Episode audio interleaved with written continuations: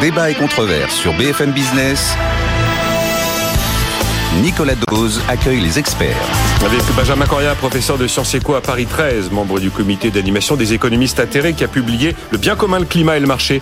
Réponse à Jean Tirole aux éditions Les liens qui libèrent. Ronan Lemoal, fondateur des Gestion, fonds d'investissement régional en Bretagne.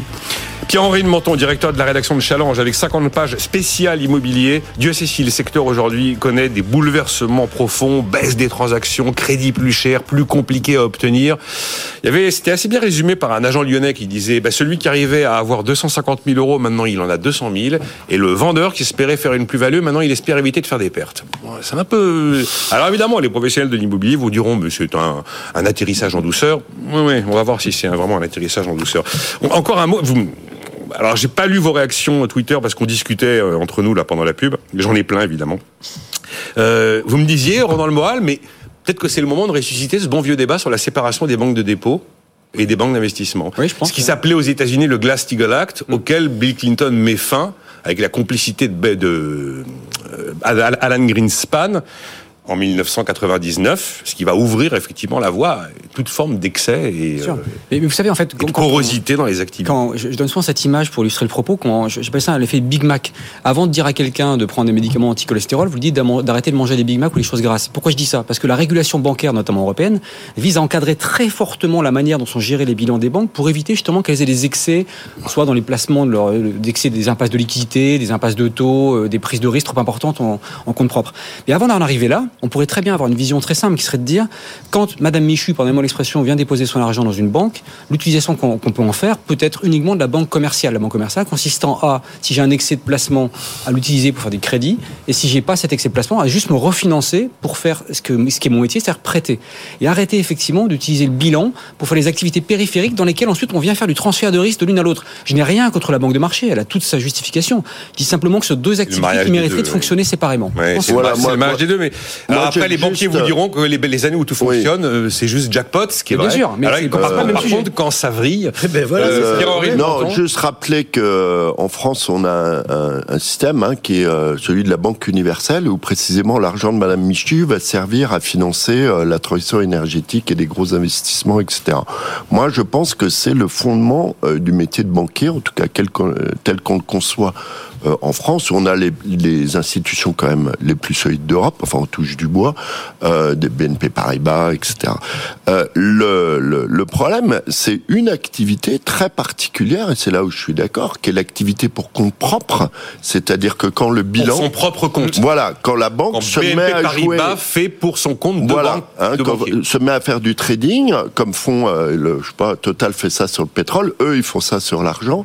Donc là, c'est une activité qui doit effectivement être euh, extrêmement euh, encadrée. Et on vous dira qu'elles le sont encadrées, que les Euh, et elle l'est déjà, elle l'est prudentielles déjà, ont été- elle l'est déjà. Mais après, empêcher que le dépôt de Madame Michu euh, finance euh, la construction d'immeubles euh, ou j'en sais rien moi du village olympique, euh, moi ça me paraît contraire à ce qu'est le, le système euh, bancaire et sa vocation et sa raison d'être pour prendre. surtout la- pas ça. Moi, je suis d'accord avec ça. Moi, je pense effectivement que, d'ailleurs, ce que demandent les épargnants aujourd'hui le plus, c'est de savoir où ils fléchir leur épargne. Ce que demandent le plus les gens aujourd'hui, c'est de dire, moi, j'en ai plus rien à faire qu'on me dise que mon argent est placé pour diversifier sur des placements au Japon, aux États-Unis ou ailleurs. Je suis euh, résident, j'habite en Bretagne. Je veux savoir qu'une partie de mon épargne a servi à financer, par exemple, la transition écologique visant à euh, fournir, je sais pas, de la fossilisation de déchets euh, du côté de l'Union du désert. Je pense que les gens, ils ont besoin, je caricature bien sûr, d'avoir une vraie visibilité sur ce qu'on fait de leur épargne. En revanche, je pense qu'aujourd'hui, la même Ils Madame ont aussi besoin d'avoir confiance. voilà, exactement. Mais parce qu'ils comprennent mieux ces projets-là non, parce qu'on voit mieux ce que c'est, on voit mieux la richesse que ça crée, qui n'est pas que financière. Par contre, les gens, ce qu'ils ne veulent plus aujourd'hui, je pense, et ce qui je pense est dangereux par ailleurs, c'est de dire une partie de mon épargne va être mise dans le bilan de la banque. Ce bilan de la banque va être utilisé, par exemple, effectivement, à faire du trading algorithmique pour aller chercher de l'optimisation, euh, quelle qu'elle soit, qui encore une fois a toute sa justification, mais ne doit pas être fait en utilisant le bilan bancaire de détail. Effectivement, donc utiliser le, le bilan de la banque de détail pour financer l'économie et les transitions, je trouve que c'est une ch- chose excellente et qu'il faut encore plus développer. L'utiliser, ce même bilan, pour faire du trading, je pense que c'est deux choses qui doivent être séparées. Arnaud m'écrit, je vous, et puis vous- je vous dirai le mot de la fin sur ce sujet, Benjamin Coria. On nous dit que tout va bien, mais les techs licencient à tout va et leurs banques s'effondrent. Ça sent un peu la crise, quoi, qu'en disent les dirigeants politiques. Il y a certainement un peu de bulle dans tout ça. Euh, Dieu sait s'il y a eu énormément de liquidités. On sait où elle est allée, cette liquidité. Elle est allée dans l'immobilier et elle est allée sur les marchés actions et notamment la tech. Quand on avait quand même, quoi, quatre ou cinq géants de la tech américaine qui chacun valait plus de 1000 milliards de dollars, on se dit que bon, oui, il y a un moment où ça corrige. Là, elle est dans le luxe aussi. En, en Ouais. ce moment. Euh, Benjamin, vous vouliez CAC 40. rajouter peut-être quelque chose avant de, de Oui, clore le oui, sujet non, mais c'était par rapport à la, à la discussion que- qui, a, qui a eu lieu. Euh, la question, c'est, on retrouve d'une certaine manière la question de l'aléa moral, hein, parce que la question, c'est quelle est la garantie dernière donnée aux déposants, à la fameuse Madame Bichu, etc. Bien, Euh, si c'est euh, euh, faites-moi confiance parce que de toute façon je suis responsable et si je suis pas responsable, c'est l'État qui va le faire. On est au degré zéro de l'aléa morale. C'est 2008, c'est Voilà. too big to fail. Donc, ce donc, que vous euh. Bien sûr, le métier de banquier, c'est de convertir euh, une liquidité en un investissement. hein. On- Long terme. on- on- bien sûr, on, on est d'accord là-dessus. Mais les limites sont essentielles. Et la transparence, alors, l'élément que vous ajoutez, me paraît, dans la période dans laquelle on entre, encore plus importante. Euh, parce que effectivement, peut-être même, vous voyez, moi je vais très loin, peut-être même qu'il y a des gens qui accepteraient certains risques s'il s'agit de la transition écologique, mais qui ne les accepteraient absolument pas s'il s'agit de faire du trading sur de l'argent. C'est tout à fait Bon, donc je veux dire, informons, les, les gens ont le droit de savoir ce qu'on fait de leur argent. Déjà, euh, si quelqu'un vous croise dans la rue et vous dit euh, l'argent que je dépose à la banque, il est où en fait? Ben oui. Pour lui, apporter une, pour lui apporter une réponse très précise, parce qu'on a un peu l'intuition que quand on vient de mettre 200 euros sur son compte en banque, il y a 200 euros dans l'agence là. Alors oui, certes, on a fait ça de manière électronique, mais on a le sentiment qu'ils sont là. Et puis, bah, évidemment, le système est beaucoup Ben, plus compliqué. Euh, allez, on, bah, on de toute façon, je, je, je crains qu'on n'ait pas terminé de parler de ce sujet. Parce que oui, effectivement, on n'est pas en 2008, mais tout le monde n'a qu'une question en tête. Est-ce qu'on vit bis repetita? Euh, C'est la grande nouvelle du jour. Alors, vous savez qu'on se demande toujours comment est-ce qu'on va maîtriser les dépenses publiques. Vous savez qu'on a eu RGPP. RGPP. RGPP, on a eu euh, MAP 2000, je sais pas quoi, là, sous François Hollande, CAP 2022 sous Cap. Emmanuel Macron, toutes ces euh, grands comités chargés de retrouver la raison budgétaire et maîtriser, reprendre le contrôle de nos finances publiques. Bruno Le Maire l'avait laissé entendre au début du mois de janvier, cette fois-ci, il donne vraiment des éléments précis. Alors on va se dire, ah on va s'y attaquer. Il y aura plusieurs milliards d'économies dans le budget 2024, dit le ministre.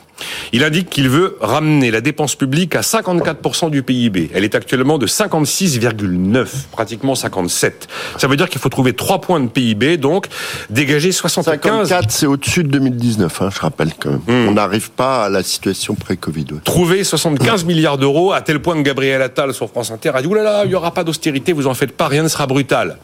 Moi, je me dis, j'ai jamais, j'y crois plus. Mais, je sais pas, euh, Benjamin Cordias, ce qu'on se dit, ben, euh, Bruno Le Maire, qui a peut-être envie aussi de marquer euh, son quinquennat, entre guillemets, eh ben, il va euh, faire un tour de vis euh, budgétaire en 2024 historique. Non, mais l'équilibre, C'est pas parce que ça ne s'est jamais produit que, l'équilibre budgétaire chez un peu plus près du micro, Benjamin. Pardon, l'équilibre budgétaire chez, chez Bruno Le Maire, c'est une espèce de euh, d'obsession hein, et, la, et, la, et la réduction de la dépense budgétaire. Bon, moi, ça me laisse de marbre, hein, hein, franchement. Donc vous y Ça- croyez pas Non, je n'y crois absolument pas. Et euh, comment dire il y a- il y a- d'une part, je n'y crois absolument pas. Je pense que ça sera absolument pas possible euh, parce que, je veux dire, ce qu'on ne dit pas, c'est d'où ça vient ces creusements. Et ces creusements, ils viennent de lui. Hein ils viennent du quoi qu'il en coûte.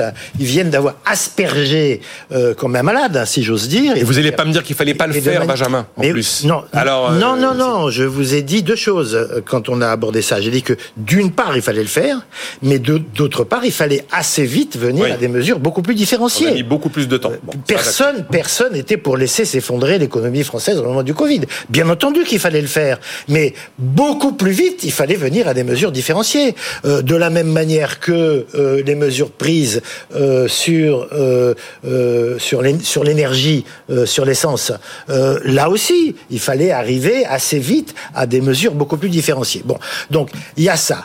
Et puis l'autre aspect de la question, c'est que, je veux dire, l'idéologie, parce que c'est vraiment un idéologue, hein, de on ne touche pas euh, euh, euh, aux impôts, même lorsqu'on a une explosion euh, des profits parfaitement indécente, qui sont liés à aucun investissement, à rien du tout. Pensez à la rente pétrolière. Mais bien sûr, je pense à la rente pétrolière, je pense à la rente des transporteurs, euh, je, je- je pense à, à, à CMA, 36 000 ans.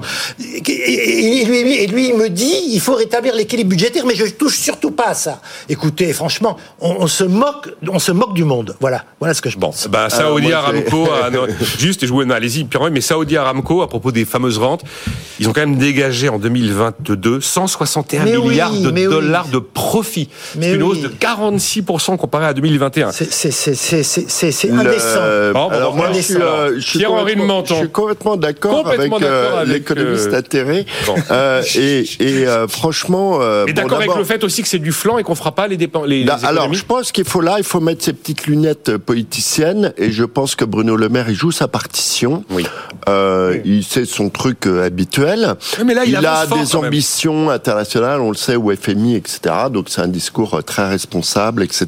Il veut laisser euh, sur en disant, vous voyez, j'ai fait tout ce que j'ai pu, alors qu'il a fait l'inverse. Hein, quand même, on a balancé euh, des dizaines de milliards de façon, euh, on a arrosé le sable, hein, là, quand même. Hein, C'est vrai longtemps. Bon, et, vrai longtemps. Hein, euh, on va, on, voilà, on va pas revenir là-dessus. On a déjà beaucoup parlé autour de de, de ce plateau, mais mais c'est vrai qu'il est en partie responsable. On est allé plus loin. Plus loin que beaucoup d'autres euh, en la matière, en matière de quoi qu'il en coûte. Hein. Euh, la, la Sécu, c'est 200 milliards hein, qui ont été balancés. euh, 2017. Voilà. C'est un chiffre qui est dans le texte de finances rectificative de la sécurité Donc sociale c'est quand dédiée aux même, euh, c'est quand même Voilà. beaucoup d'argent. Après, euh, quelle est la, la marge de manœuvre? Et le, elle est, euh, à mon avis, euh, c'est pas évident du côté des dépenses et effectivement et on commence à avoir des signes c'est que les services de Bruno Le Maire par exemple sont ont ouvert leur fichier à un, à un institut qui s'appelle l'IPP l'institut Des euh, politiques publiques. des politiques publiques pour essayer de réfléchir en croisant les données euh, de l'actionnariat individuel et les données euh, donc euh, sur le patrimoine des Français, euh, ex-ISF, euh, je pense qu'il y a quelque chose qui se trame euh, C'est quoi, autour. Vous pensez à quoi, Pierre Bah, moi, je pense qu'il va y avoir ce que d'ailleurs euh, Joe Biden a lancé sa Ah campagne ah pour ouais. 2024 sur un impôt sur les milliardaires. Alors, il y a deux choses différentes. Hein. Il y a les super profits euh, des entreprises. On voit, il y a des situations quand même un peu ubuesques. On voit le plus gros profit français qui n'est pas soumis à l'impôt sur les sociétés. Oui, hein. c'est incroyable. C'est MACGM, hein. c'est quand même un drôle de truc. Incroyable. hein. 2%. C'est quand même, quand même un 2%. drôle de truc. Bah, C'est Euh, les multinationales payent Non, leurs mais impôts là où elles réalisent non, leurs non, non, non, non. l'équilibre Là, c'est un- budget, c'est là, pas c'est une décision de la communauté européenne. Oui, ah oui, oui, oui. euh, où ils sont taxés sur leur tonnage et pas sur ça. leurs bénéfices. C'est hein. Euh, c'est un Oui, truc très particulier. C'est très particulier. Mais il se trouve que ça tombe sur le plus gros profit d'une entreprise française en 2022, hein, bien au-delà de, de Total. Alors, il y a les super profits et il y a effectivement l'idée, c'est celle de Pascal Canfin, etc., de, de créer une sorte de, de d'ISF européen ou quelque chose comme ça. Et, et on va C'est très piquétien, ça. on hein. va, on va devoir, je pense qu'on va devoir, on va devoir y aller, même si là, les marges de manœuvre, elles sont aussi extrêmement réduites, parce qu'on a parlé des fameuses dépenses publiques, on est presque à 7, euh, presque à 57% donc du PIB. Euh, vous prenez les prélèvements obligatoires, on est aussi les champions du monde, hein, en tout cas les champions de l'OCDE.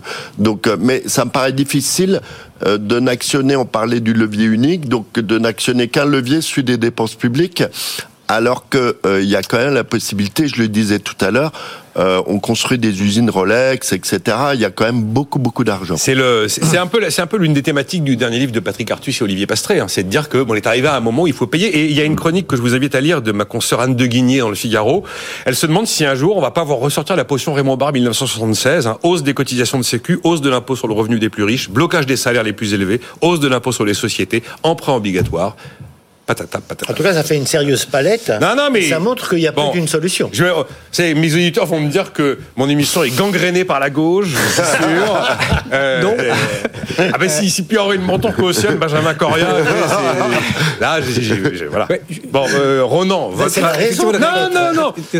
Après de savoir si quand même personne ne croit à la volonté et à la détermination peut-être d'un ministre pour la première fois depuis la Saint-Glinglin de s'attaquer à la dépense publique avec efficacité, sans voulez, forcément. on a quand même peut-être- demandé, je pense, euh, on a quand même demandé un effort à tous les Français, Oui, justifié, me paraît-il.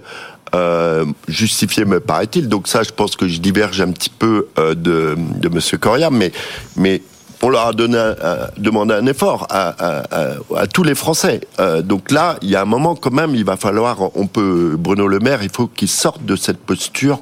Euh, c'est pas possible, ça va pas tenir. On peut pas avoir tellement d'argent euh, et on est en train de créer euh, un, un vrai risque, à mon avis. Et vous n'êtes pas le premier à dire ça, Pierre. Voilà. Je me souviens de Philippe Martin assis exactement à votre place, disant que oui, de manière exceptionnelle, il faut avoir un marginal de l'impôt sur le revenu à 55% pendant un an ou deux. Alors après, impôt exceptionnel en France. Je vous recommande la lecture de l'interview de François Hollande Ah bah oui, oui. Voilà, on il y a l'a- quelques on- semaines On, dans- a vu ça.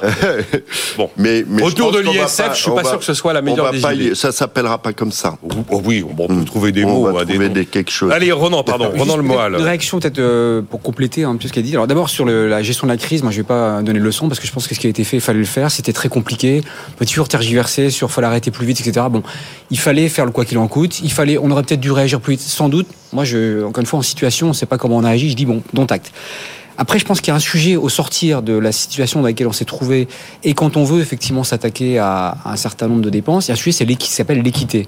Effectivement, si on n'est pas capable de donner une forme d'équité en échange euh, d'efforts qu'on pourrait demander, ça marchera pas. Donc effectivement, je, ne sais pas de quelle manière, mais quand on voit, euh, et je, je vais pas, euh, je dire, les, gens utilisent les normes telles qu'elles sont et les lois fiscales telles qu'elles sont, mais quand on voit des les résultats que ça peut donner, je pense faut se poser la question et remettre un peu d'équité là-dedans. Est-ce que ça va être temporaire? Est-ce que ça va être euh, de manière pérenne? En tout cas, il y a sans doute un sujet fiscal à faire pour que les plus hauts patrimoines ou les entreprises qui effectivement échappent n'échappent moins. On l'a fait à une époque, rappelez-vous, sur les GAFAM, où on disait c'était Oui, normal que Oui, oui. de la même manière. On a fait d'ailleurs notre taxe GAFA française. Hein, Puis troisième Pour le point. chiffre d'affaires. Bon, mais... Troisième point, on risque d'être un peu euh, en décalage.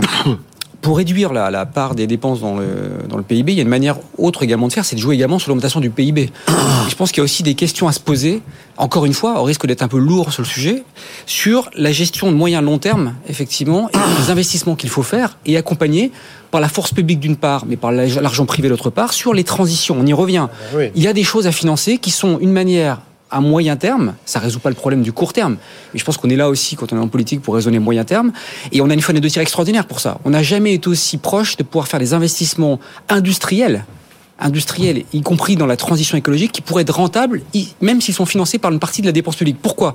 Parce qu'on veut s'immuniser contre la dépendance énergétique vis-à-vis de la Russie notamment, parce qu'on connaît maintenant euh, le prix de ce que c'est que la dépendance énergétique euh, vis-à-vis euh, de la Russie, de la Chine pour d'autres sujets. Et donc on sait que si on est capable de réindustrialiser, de, ré- de réinvestir finalement une partie sur le territoire français, on va pouvoir créer de la val- la valeur. Donc je pense qu'une des solutions aussi, c'est... C'est la meilleure solution, la croissance. Oui, mais justement. si on gonfle le PIB, mécaniquement, Nicolas, le poids de la dépense publique est moins le important. relance, c'est 30 milliards d'euros sur la transition écologique, c'est super, mais c'est notoirement insuffisant. Je dis pas qu'il faut en mettre plus pour que l'impôt vienne le financer, mais il faut sans doute faire plus de synergie entre l'argent public et l'argent privé pour que les banquiers, les assureurs et tout autre acteur économique capable de le faire viennent investir dans ces transitions et permettre de voir le PIB grandir, ce qui permettra d'une certaine mesure de voir ce fameux ratio, lui, s'abaisser. Alors, encore une fois, il faut sans doute l'accompagner d'une mécanique plus court-termiste sur des contributions apportées par les entreprises de le haut patrimoine, mais je pense que la vraie solution, c'est la sortie par le haut. Et cette sortie par le haut, on a une fenêtre de tir incroyable aujourd'hui qui se reproduira pas dans 10 ans. Il faut l'exploiter maintenant.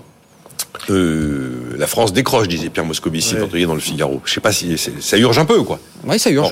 Vous avez vu que les taux longs, on sait pas trop ce qu'ils vont faire. Bon, ils restent aux alentours de 3 pour l'instant sur le 10 ans, mais Benjamin Coria, oui. Non, très brièvement, parce que c'est un sujet qui me tient. à Ah, je sais cœur que ça et- vous tient à cœur. Et je suis content de, de vous l'entendre dire.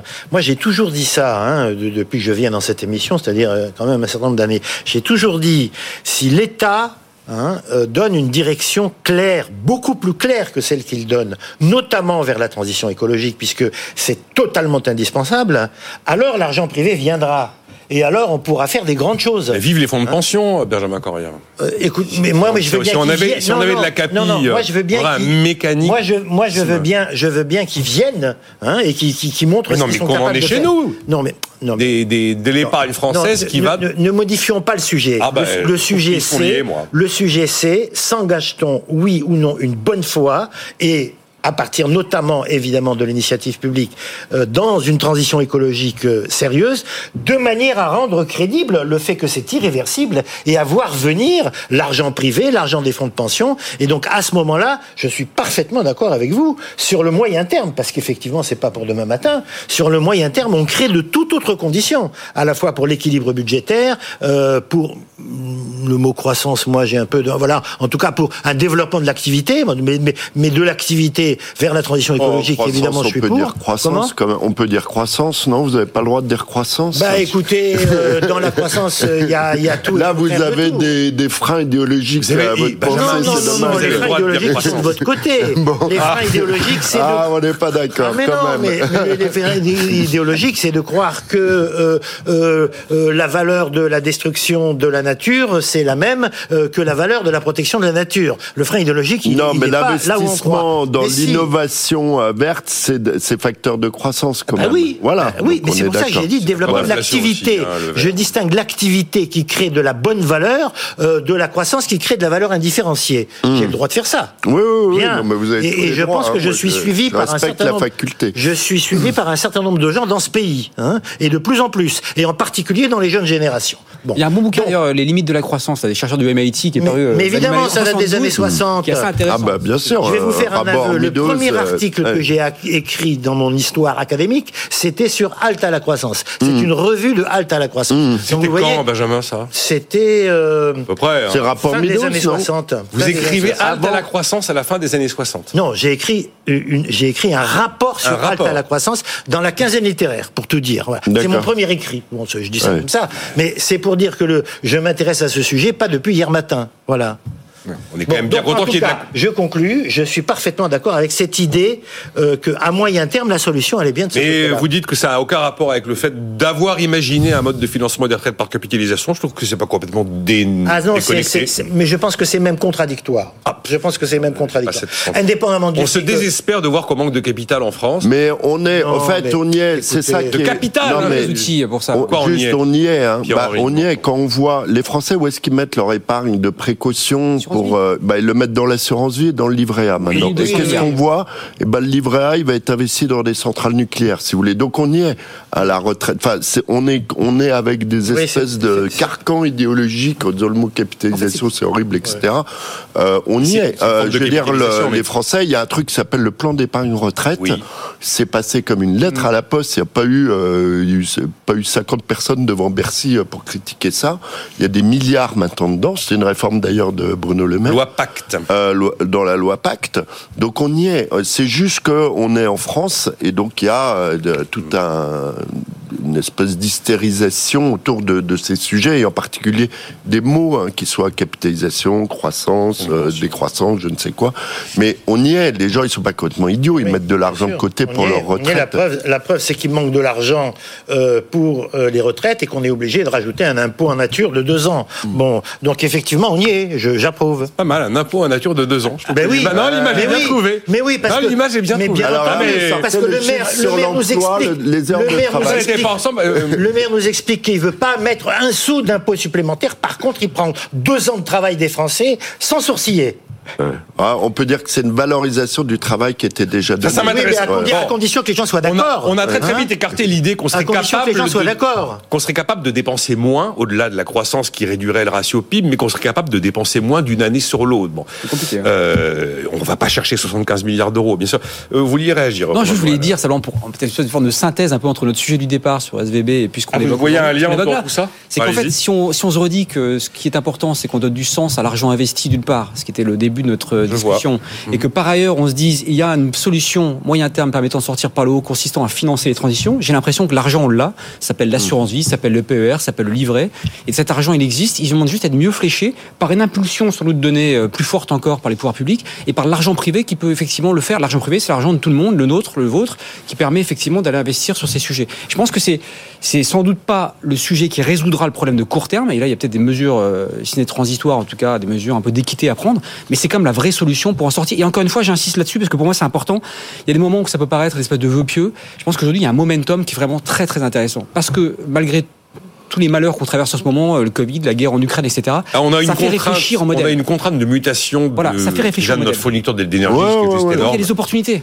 Il y a des vraies Mais ça met un peu de temps. Regardez le temps qu'on met à avoir des normes. On parlait de transition énergétique. On n'est toujours pas tout à fait d'accord sur ce que c'est qu'un produit financier euh, ESG, par exemple. Oui, hein. Il y a deux, systèmes de normes. C'est long. C'est long. Donc il y a une, Comme une obligation verte, la il y a, il y a une sorte d'impatience euh, justifiée. Ouais. Et ensuite, il y a effectivement le rythme, on va dire, de espèce de technostructure internationale qui régit tout ça, euh, qui fait que, on, mais on va y arriver. Hein. Il y a, il y a quand même, il se passe des, il y a des mouvements incroyables en ce moment. euh. Benjamin, pourquoi ça vous énerve d'imaginer que le livret A participerait au financement euh, du parc nucléaire? Parce qu'effectivement, ça a été une annonce qui est passée un peu inaperçue il y a environ un mois. Ah, parce que en principe, euh, le, le, le livret A euh, a pour fonction de d'assurer des dépenses euh, sociales. Oui, le logement En social. particulier- logement. en particulier- À l'origine. Maintenant, ça logement. finance les Bon, collectivités bien. aussi. Bon. Entre le logement et à la limite les collectivités euh, et le nucléaire sur lequel il y a absolument euh, aucune discussion, aucun consensus depuis 30 ans ou depuis 40 ans. Un texte à l'Assemblée, Euh, là. Ça, po- ça pose Il y a un, un problème. texte sur le, la relance du nucléaire. Oui, mais va y avoir discussion. Non, mais vous savez bien que c'est aujourd'hui une question euh, extrêmement discutée. Et euh, si euh, le livret A euh, finance le nucléaire, qui c'est qui va financer euh, Ouais. le logement Or, social? le problème numéro un, un Hein? des problèmes, on va dire, c'est le logement. hein, Oui, mais alors, quand hein, vous- qui, quand qui est vous- le frein à l'emploi. quand vous allez voir le les bailleurs- quand vous allez voir les Donc là, on avait un truc bien fléché. Oui, Encore une fois, Mais ça veut d'accord. pas dire qu'on va Et là, on rentre dans le. Attendez, ça veut pas dire qu'on va siphonner le financement du, logement bien social. sûr. Mais pas, pas nécessairement. Quand vous parlez aux bailleurs sociaux, ils vous disent on n'a pas un problème de financement, on a un problème de foncier disponible parce que les maires veulent pas le lâcher. C'est ça le principal problème non, du non, c'est pas, pas du tout le seul problème parce Ah que ben, vous avez un État, euh, bah, évidemment, vous connaissez le sujet bien mieux que moi, euh, surtout euh, après le travail que vous venez d'effectuer, mais on a un État euh, du parc locatif social qui est absolument catastrophique, et là, c'est pas euh, du foncier qui manque, euh, c'est de la rénovation. Bah, justement, rénovation les, énergétique, les passoires thermiques, Bah, voilà. les passoires Non, mais thermiques sont là, etc.